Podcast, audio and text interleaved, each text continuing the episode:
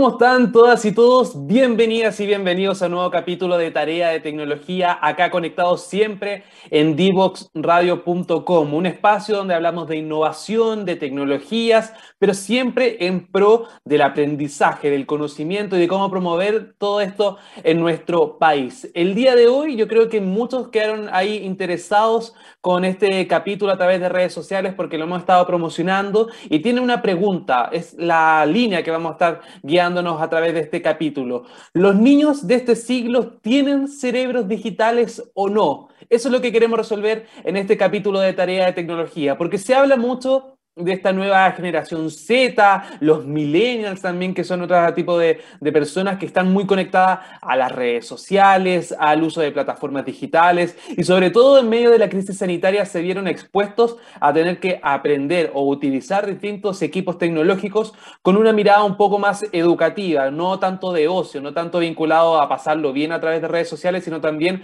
aprovechar Skype, Zoom, Google Class y otro tipo de plataformas para poder aprender. Es por eso que hoy nos queremos preguntar esto. ¿Son realmente niños con cerebros digitales? ¿Cuál es el límite? ¿Qué cuidado hay que tener al momento de exponer a los más pequeños, sobre todo, al uso de plataformas digitales? ¿Cómo nosotros, como adultos, también nos podemos hacer parte de este proceso y, sobre todo, controlar que no termine siendo un abuso o que les quite, por ejemplo, tiempo para compartir en los juegos, para poder estar con otros compañeros en la sala de clase, sobre todo ahora que se está retomando la presencialidad a lo largo de nuestro país, que prácticamente todos los colegios tienen la oportunidad de hacer clases presenciales después de casi un año y medio de pandemia. Eso dejó sin duda una serie de desafíos, pero también de aprendizajes que vamos a estar analizando en este capítulo de tarea de tecnología. Y para eso vamos a estar con una voz experta en este tema, es de Fundación Educacional Amanda, ella es la doctora Amanda Céspedes, la fundadora y también presidenta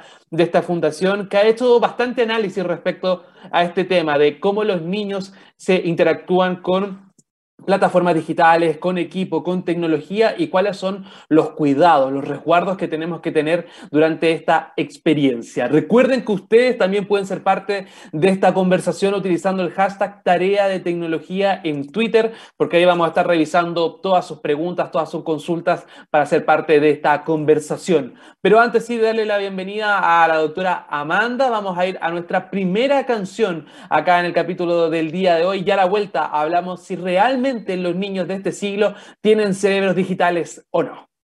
No te quedes fuera. Conversaciones de futuro para Latinoamérica. Latinoamérica. Cada martes y jueves a las 9 de la mañana en LATAM 2050 con Ángel Morales.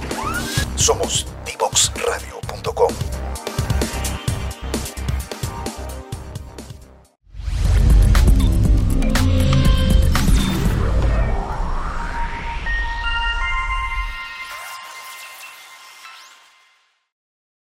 La tecnología está cambiando el mundo vertiginosamente y es nuestro deber ético preparar a todos los estudiantes del país para que desarrollen las habilidades necesarias para desenvolverse en el siglo XXI. En este contexto nace IDEO Digital, proyecto país originado gracias a una alianza estratégica entre Fundación CODEA y el programa Chile de Fundación BHP, que busca crear las condiciones necesarias para implementar las ciencias de la computación en el sistema escolar público chileno para que miles de niños, niñas y adolescentes se conviertan en protagonistas de la sociedad digital. Para lograrlo, el proyecto contempla tres objetivos específicos sensibilizar a la comunidad educativa sobre la necesidad y viabilidad de incluir esta disciplina en el currículum escolar. Implementar las ciencias de la computación en el aula a través del desarrollo de cursos curricularizados desde primero básico a cuarto medio, inicialmente basados en code, además de capacitación y acompañamiento a los docentes. Instalar la importancia de las habilidades digitales en las políticas públicas. En un periodo de cinco años, IDEO Digital busca impactar a mil escuelas, capacitar a 850 profesores y cambiar el currículum escolar actual para incluir las ciencias de la computación. Súmate a esta iniciativa en ideodigital.cl. IDEO Digital, Ciencias de la Computación en el aula.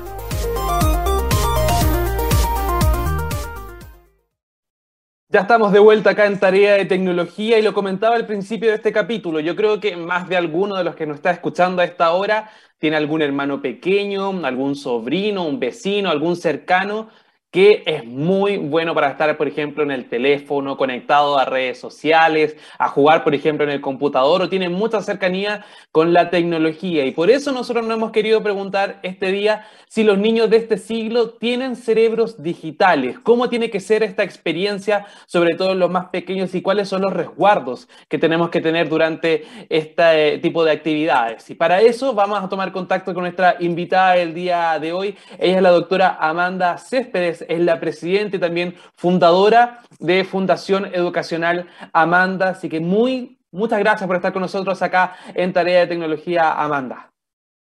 Muy buenos días, Nicolás. Muchas gracias por esta invitación, esta oportunidad de llegar a los auditores de la radio.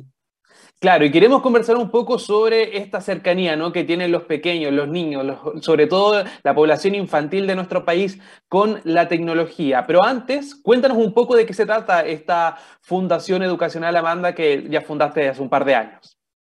Sí, efectivamente, Fundación Educacional Amanda es bastante joven, va a cumplir su cuarto año. Y nuestra misión es acercar a la comunidad el conocimiento neurocientífico acerca del cerebro en desarrollo. Y debemos decir que el cerebro se desarrolla durante los primeros 20 a 25 años de la vida. Sin embargo, nuestra fundación le da una importancia preponderante a los primeros 10 años de la vida. El conocimiento del cerebro, a su vez, nos acerca al conocimiento de la mente y nos acerca a la labor educativa. Entonces, nuestra fundación pretende dar a conocer este conocimiento para incidir en las prácticas educativas, tanto parentales como prácticas educativas formales, como lo hace la escuela, ¿no? Y también incidir en el diseño e implementación de políticas eh, públicas en educación y también una mirada muy importante para nosotros y hoy día cobra especial relevancia es eh, promover la naturalización de la vida de los niños. ¿A qué nos referimos con esto? Acercarlos nuevamente a la naturaleza, sacarlos de, estos reductos de cemento que son las, no las casas ya hoy día, sino que preferentemente los departamentos, donde se favorece que los niños estén exceso de horas conectados a la tecnología. Eh, promovemos la creación de barrios con más plazas, con más parques, con más lugares donde los niños puedan jugar. Eso, hacia grandes rasgos, es Fundación Educación Alamanda y lo hacemos a través de actividades formativas, eh, especialmente cursos, diplomados y toda la participación que yo pueda tener en, los medios, ¿no? Eh, en congresos también, en fin. Eso te quería preguntar, Amanda, porque estaba revisando el sitio web de la Fundación y tengo entendido que hacen capacitaciones, por ejemplo. ¿Quiénes pueden participar de este tipo de, capacitaciones, de cursos? Y sobre todo si, si se, luego se puede promover en los colegios, en las salas cunas también. Sin duda alguna. Tenemos cursos, tenemos diplomados, nuestros cursos eh, son de 8 horas, de, 20 horas, de 30 horas.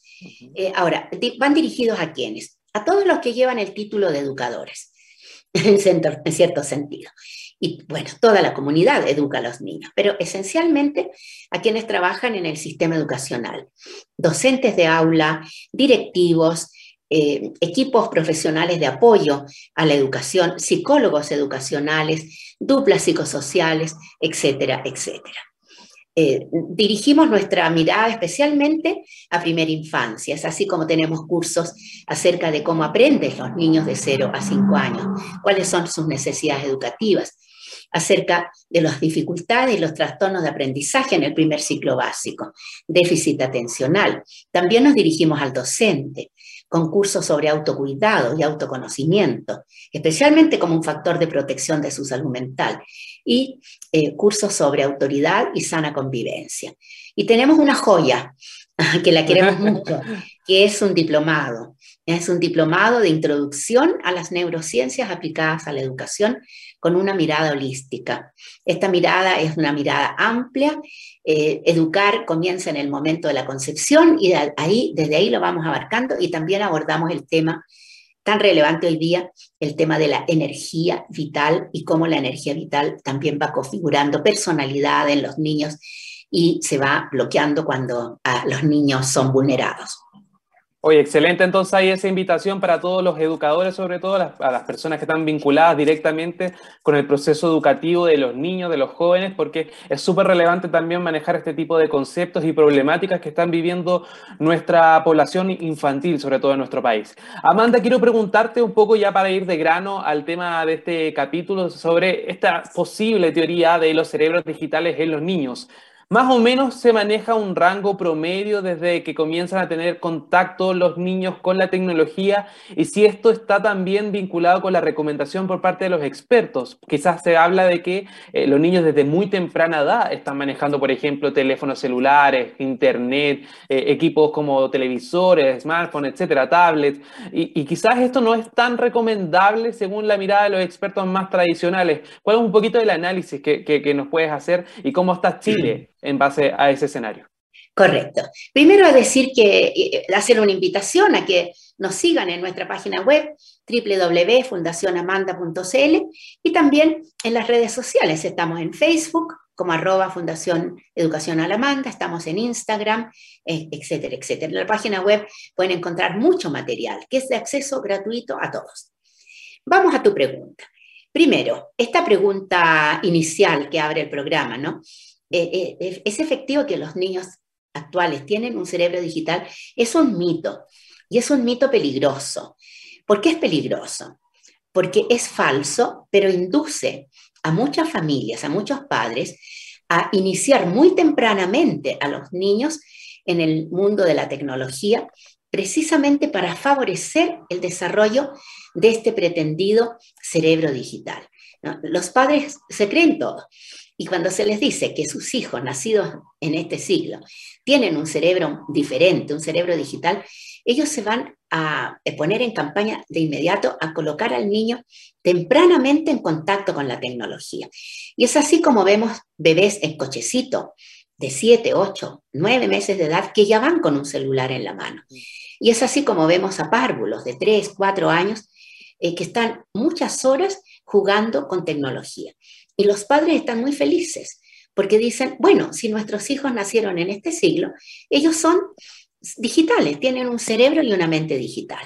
Entre paréntesis, Nicolás, aclaremos, el cerebro es la estructura, el órgano, y la mente es ese cerebro en, en, funcionamiento, ¿no? Cuando nuestro cerebro, estamos vivos, nuestro cerebro está funcionando, está produciendo entonces esta actividad llamada actividad mental.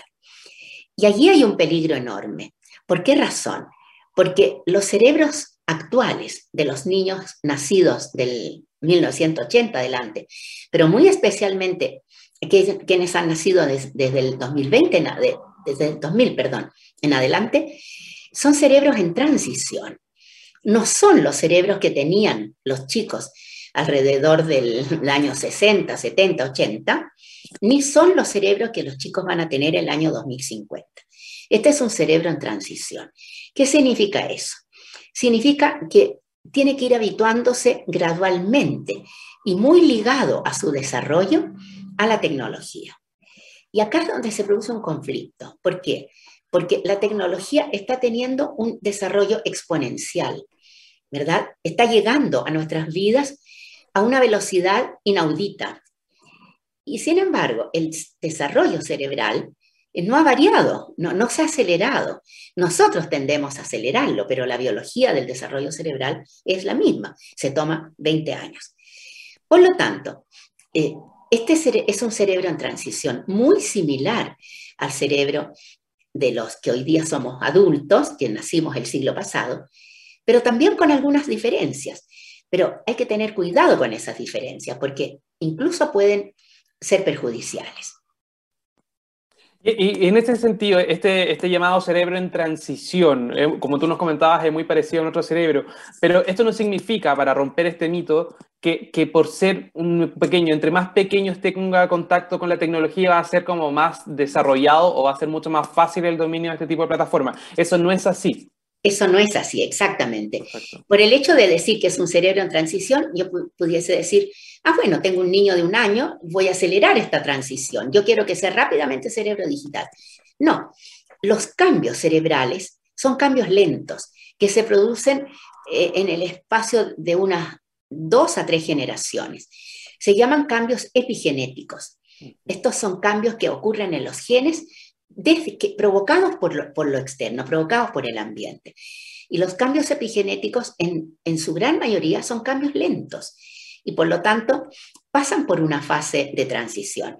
Entonces, tenemos que aceptar una realidad, que la tecnología está, llegó para quedarse, pero debemos introducir a los niños de manera gradual en esta tecnología porque sus cerebros aún no están preparados para moverse 100% en la tecnología digital. Y quizá el ejemplo más claro es la escuela. ¿no? Se dice que hoy día la escuela en muchos aspectos se parece a la escuela del siglo XIX, de fines del siglo XIX.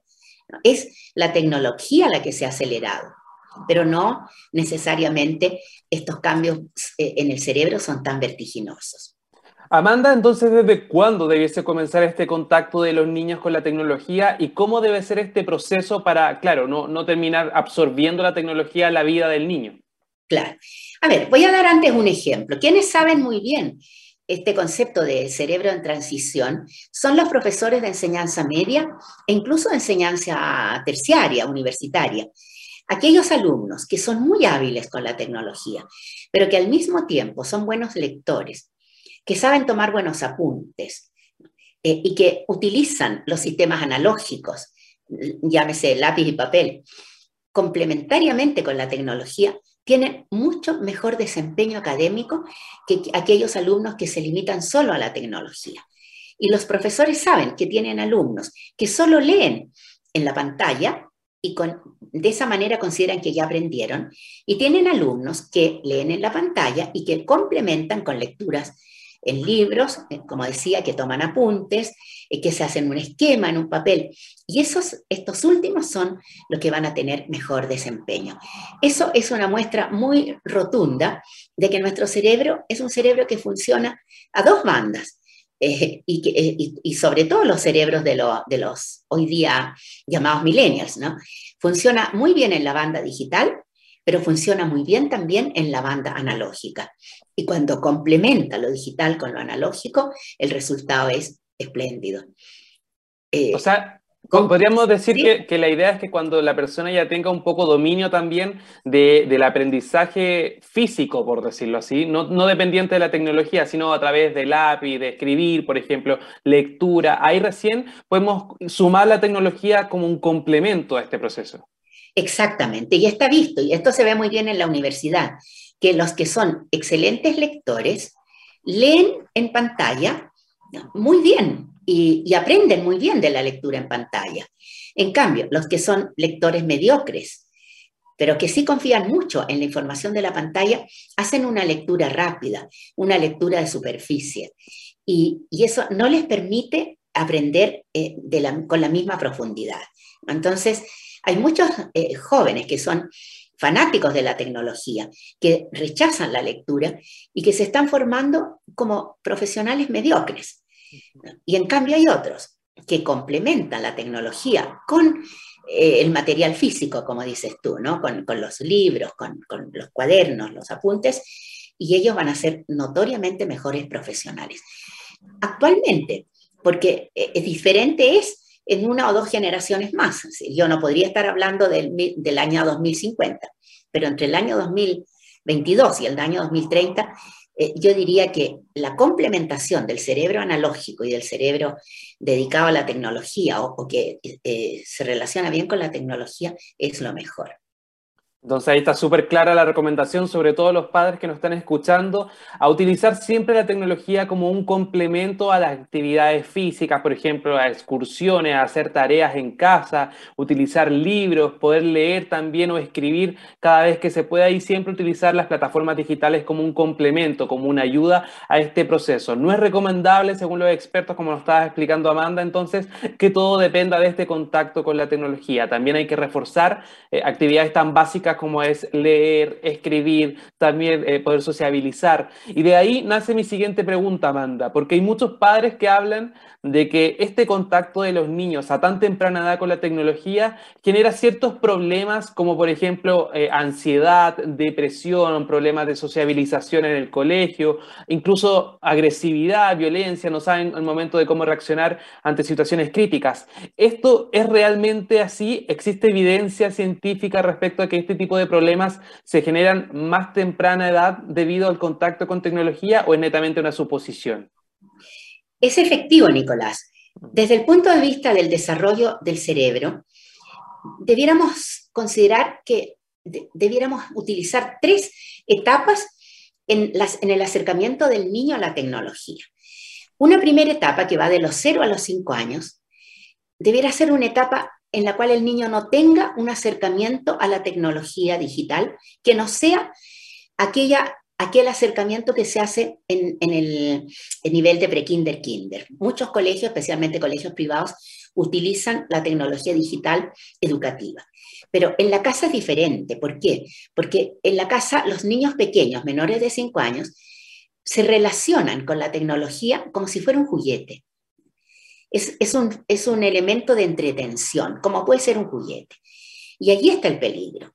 Y voy a explicar por qué porque durante los primeros cinco años de la vida se desarrolla vertiginosamente la inteligencia social, la inteligencia relacional, que es clave para el resto de la vida, es fundamental.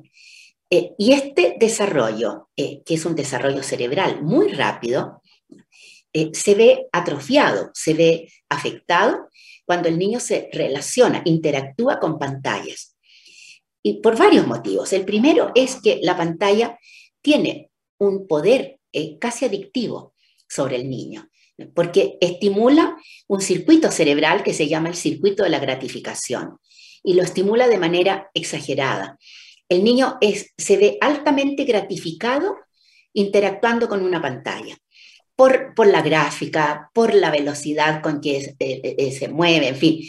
y esto entonces al estimular de manera exagerada el circuito de la gratificación, eh, va generando una adicción. Y hoy día tenemos eh, clínicas psiquiátricas en otros países que están dedicadas al tratamiento de la adicción a, pantallas, así como existe la adicción a la cocaína o al alcohol, la adicción a pantallas. Y se ve, se ha visto que quienes presentan hoy día adicción a pantallas comenzaron muy tempranamente. ¿Qué otro aspecto hay que tomar en cuenta?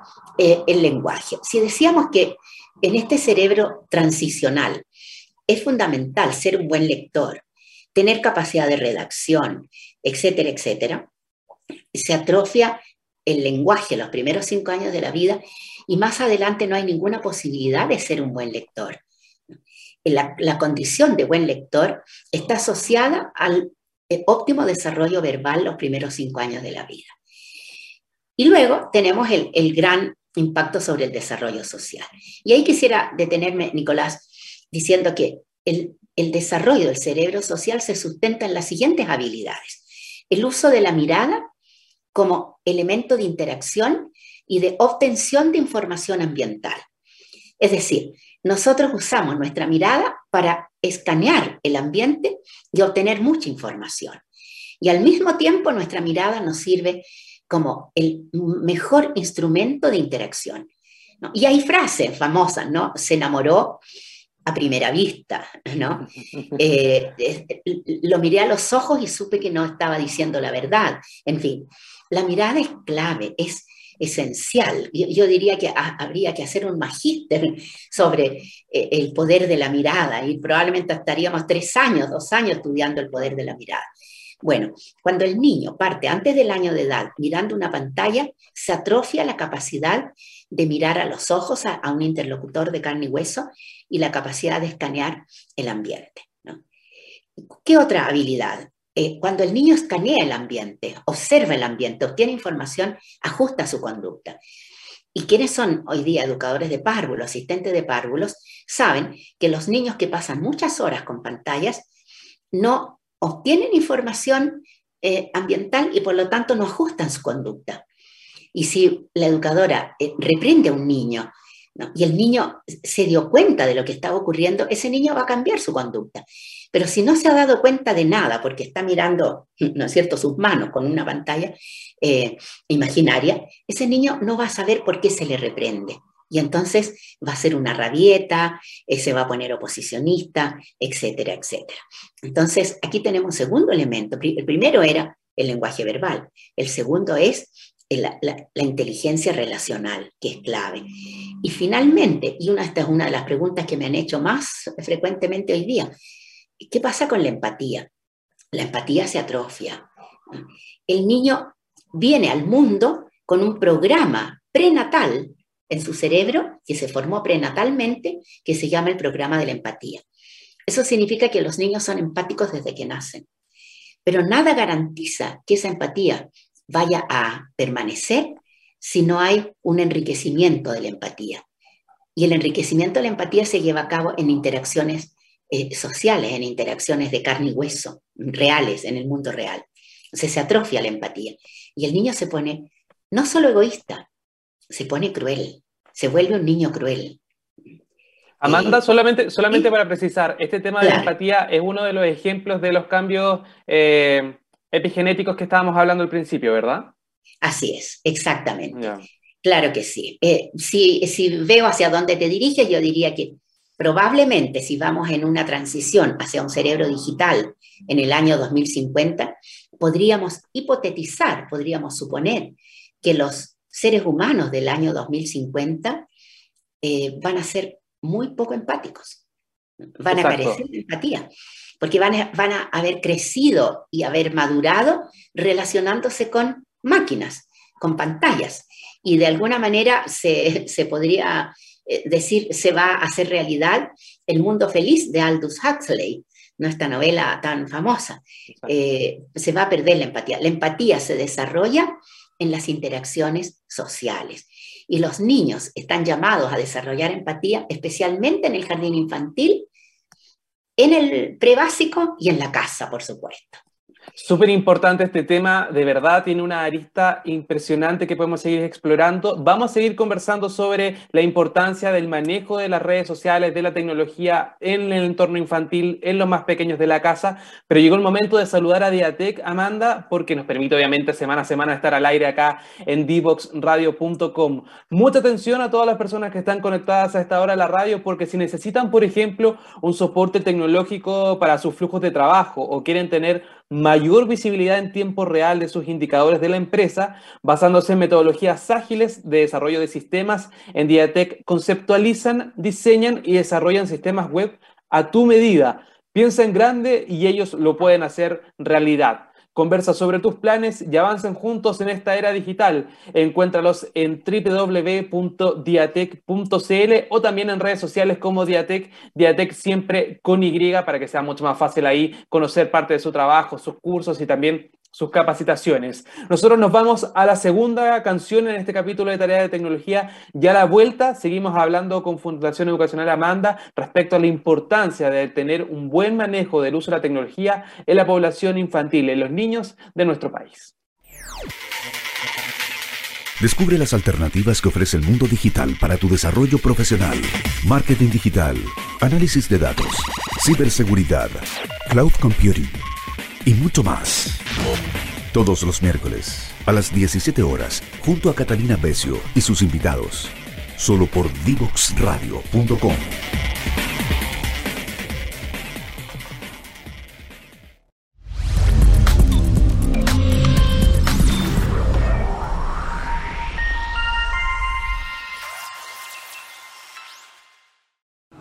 lengua más hablada de Chile es el español. Sin embargo, si queremos un país más desarrollado, con un futuro más luminoso, con más oportunidades para todos, necesitamos hablar otro idioma. El lenguaje digital.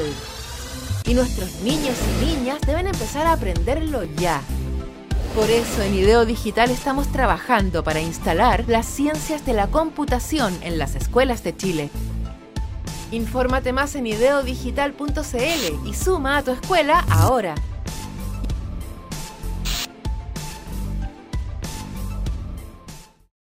Ya estamos de vuelta acá en Tarea de Tecnología, siempre conectados por divoxradio.com y recuerden que pueden revivir este capítulo y el resto de la temporada de nuestro programa en dboxradio.com y también nos pueden encontrar en redes sociales porque estamos en Facebook, en Twitter, en Instagram, en LinkedIn también están todas nuestras entrevistas de nuestros invitados y también lo que se viene para el resto de los capítulos de Tarea de Tecnología y también del resto de los programas de Dbox Radio. Nosotros vamos a seguir conversando con la doctora Amanda Céspedes de la Fundación Educacional Amanda porque estábamos hablando de, de este mito, ¿no? De los cerebros digitales de los niños. Esto ya hemos derribado esta falsedad, este mito no es así. Realmente hay un impacto sobre todo las habilidades de los más pequeños en cuanto a la sociabilización, a la capacidad de poder eh, enfrentar dificultades, la frustración, la ansiedad, etc. Y te quiero preguntar ahora, Amanda, respecto a, cómo enfrentamos la realidad que se está viviendo en nuestro país, porque venimos ya un poco superando la crisis sanitaria, ya al menos las clases se han retomado de manera presencial a lo largo de nuestro país, pero los niños estuvieron al menos un año y medio expuestos directamente a la tecnología para poder continuar con, sus clases, con sus actividades académicas, etc. ¿Cómo podemos un poco hacer una desintoxicación tecnológica respecto a esto, considerando que muchos recién hoy día están conociendo a sus compañeros, recién hoy día están eh, experimentando lo que es ir al colegio, sobre todo los niños de prebásica o de hasta tercero básico, que no conocían a sus compañeros de manera presencial y ahora recién están teniendo contacto con ellos? ¿Cómo podemos ir eh, avanzando para poder atacar estos problemas que genera el abuso de la tecnología? Bueno, hay varias fórmulas y algunas de ellas están ligadas a la edad. En términos generales, yo diría, hay que dar tiempo. Esto no, no, no va a pasar de, un día para otro. Yo utilizo mucho un concepto, eh, dado que soy médico, ¿no? un concepto derivado de la medicina, que es el concepto de convalescencia los niños y adolescentes han retornado a clases presenciales convalecientes del impacto de, dos años de, confinamiento y de restricción severa de las interacciones sociales enriquecedoras. Y esto va a durar, esto no sabemos cuánto va a durar, en algunos probablemente sea breve, son más resilientes, son más maduros, y en otros puede prolongarse bastante tiempo. Entonces, primero hay que dar tiempo, esto, esto va a pasar y va a andar bien. Y lo segundo, el gran antídoto para eh, los errores que, los chicos cometen, otorgando tiempos abusivos a la tecnología de entretención, es la naturaleza. el gran antídoto es la naturaleza. Y es así como nosotros en Fundación Educacional Amanda hemos recomendado que, los adultos debemos eh, darle mucho tiempo al contacto de nuestros hijos con la naturaleza, desde la plaza, de la esquina, desde el parque, hasta las salidas, salidas a excursión, salidas al cerro, los que viven en regiones costeras, salidas a la playa, caminatas, sacar a pasear al perro.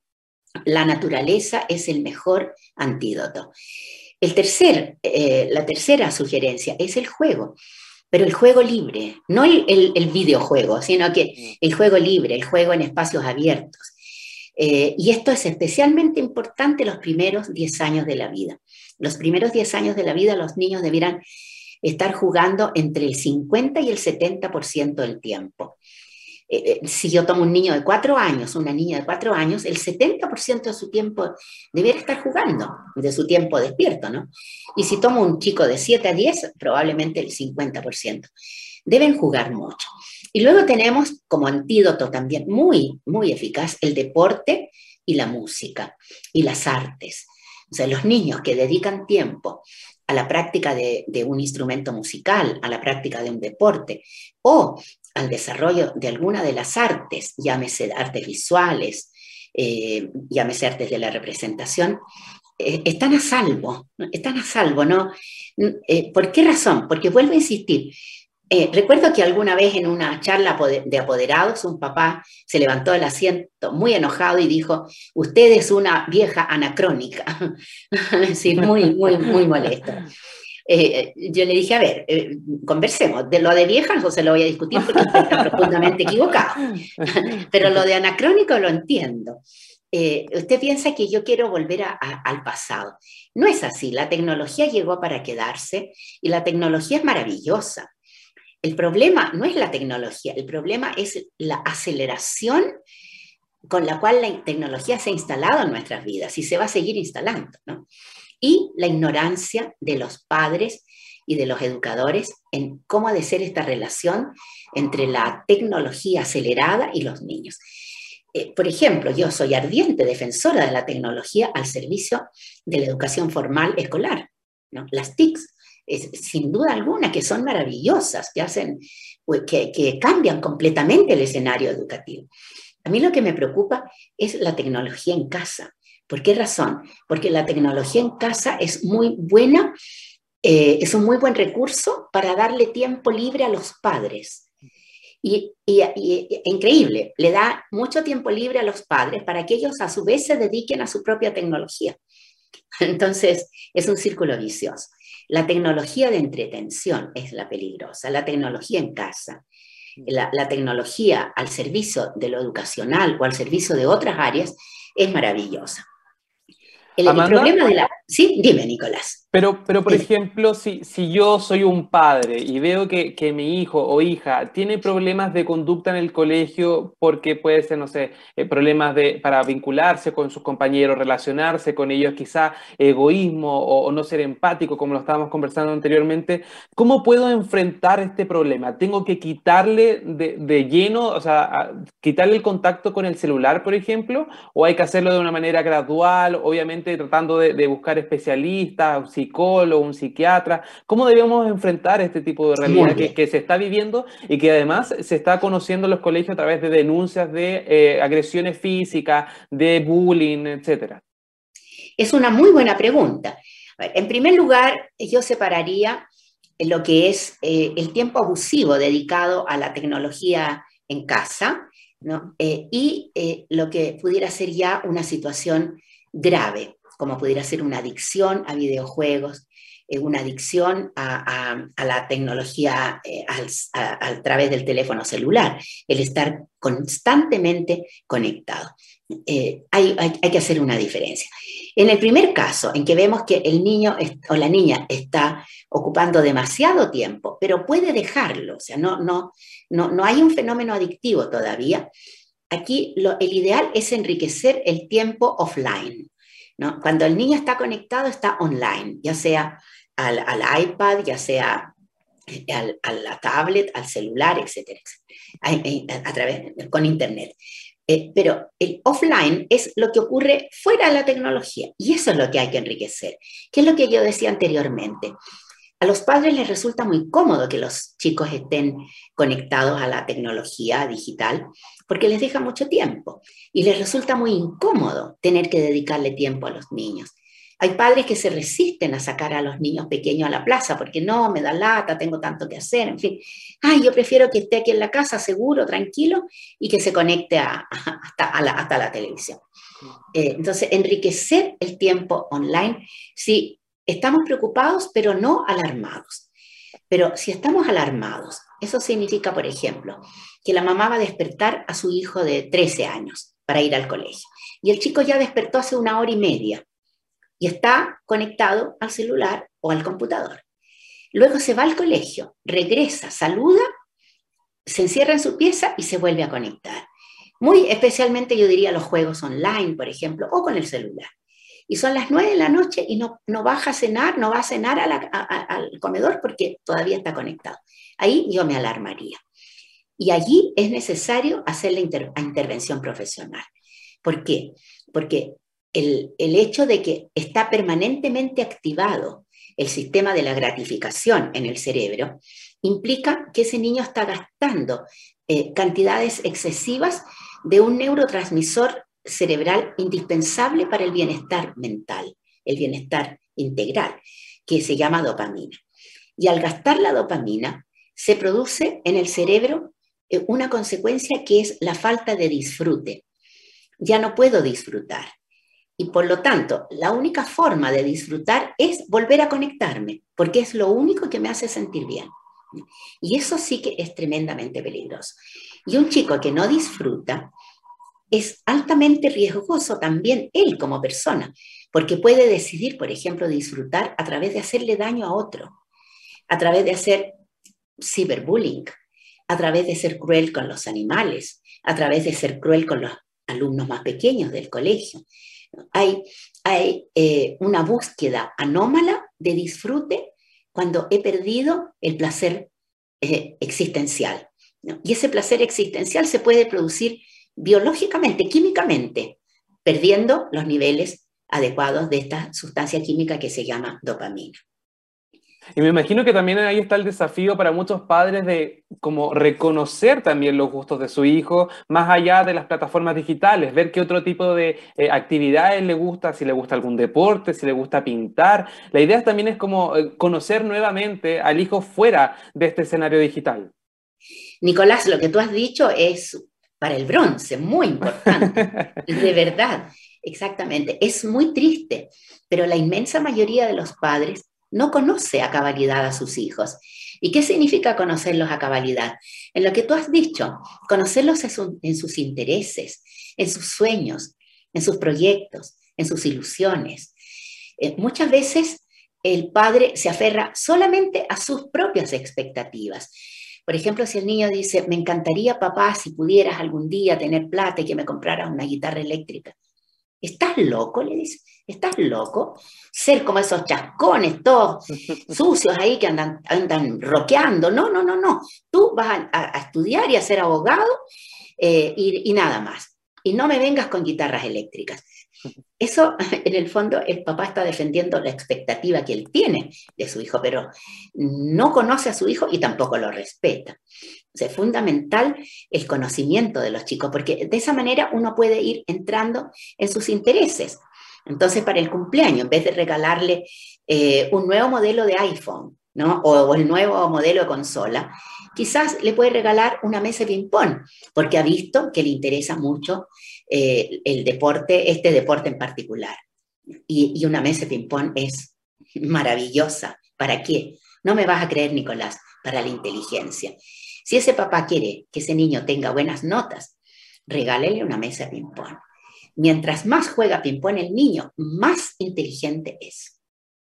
Miren, yo creo que muchas de las personas que nos están escuchando quizás no, no conocen ese tipo de posibilidades que entregan algo tan entretenido y algo tan eh, quizás eh, común como jugar ping-pong o jugar otro tipo de deporte, permite también eh, fortalecer la sociabilización, la amistad, los lazos de amistad también, que son tan importantes, sobre todo cuando uno es pequeño, ¿no? Qué mejor que recordar esos momentos cuando uno jugaba en la calle, cuando jugaba con los amigos los cumpleaños, etcétera. Son muchas instancias entonces que hay que fortalecer y el llamado, yo creo que la gran conclusión de esta conversación que hemos tenido contigo, Amanda, es a utilizar la tecnología, pero con fines responsables más allá del ocio, estar muy atentos también a la cantidad de horas que pasa nuestro hijo, nuestro familiar, nuestro primo, etcétera, conectado a las redes sociales, estar también ahí atentos a que pueda también experimentar actividades fuera de este mundo digital para también estar conectados con ellos, pero de un lazo mucho más emocional, no tan solo digital. De verdad, Amanda, se nos pasó volando el tiempo este capítulo, ha sido muy interesante y esperamos que nuevamente estés con nosotros más adelante para seguir hablando sobre neurociencia infantil, sobre cómo responder también a problemáticas que están enfrentando los escolares de nuestro país, porque sin duda hay harto tema todavía pendiente que nos queda ahí en el tintero. Doctora Amanda Céspedes, entonces presidenta y fundadora también de la Fundación Educacional Amanda, muchas gracias por estar con nosotros acá en Tarea de Tecnología y esperamos que muy pronto también vuelva a estar acá para seguir hablando. Muchas gracias, Nicolás, muchas gracias por esta audio oportunidad que nos ha dado tareas de tecnología. Muchas gracias y será hasta una próxima oportunidad. Nosotros nos vamos ahora a la última canción acá en este capítulo de Tarea de Tecnología, ya la vuelta a la tarea para la casa, para que conozcan una aplicación y les permita también fortalecer ¿no? lo que estábamos conversando, fomentar, pero de manera responsable, el aprendizaje gracias a la tecnología. Divoxradio.com Codiseñando el futuro.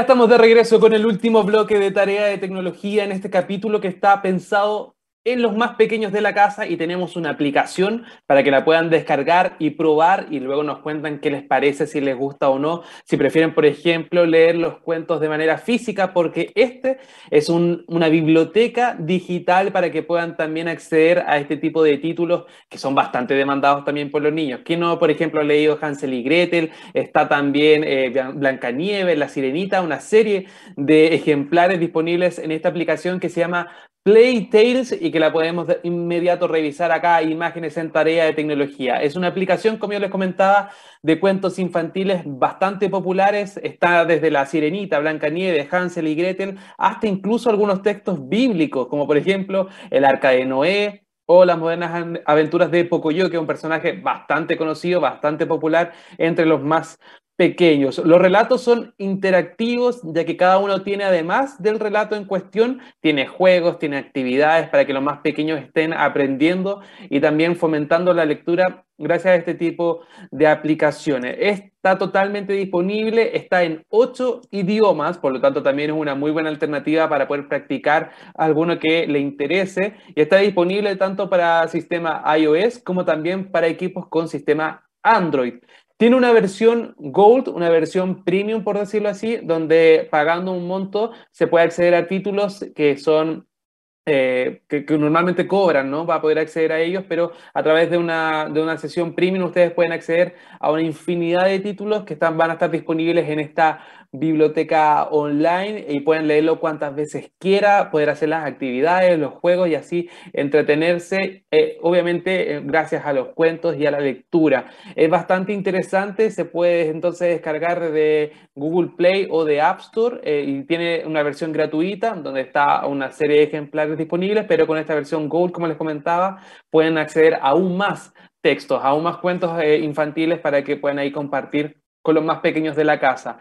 Playtales, entonces, esta herramienta digital, como pueden ver ahí, ustedes pueden poner su cara, la cara del niño que esté leyendo, pueden ahí jugar, eh, hacer actividades gracias a los cuentos y, por ejemplo, después recrearlos en la casa y así hacer lo que estábamos comentando en la entrevista, ¿no? Que sea una herramienta de complemento, no algo que sea indispensable, sino más bien fortalezca este lazo eh, con los niños y hay una buena oportunidad también para fomentar la imaginación, para que conozcan las típicas historias que uno escuchaba cuando era niño, o también las que vio en las películas de los cuentos de hadas, etc.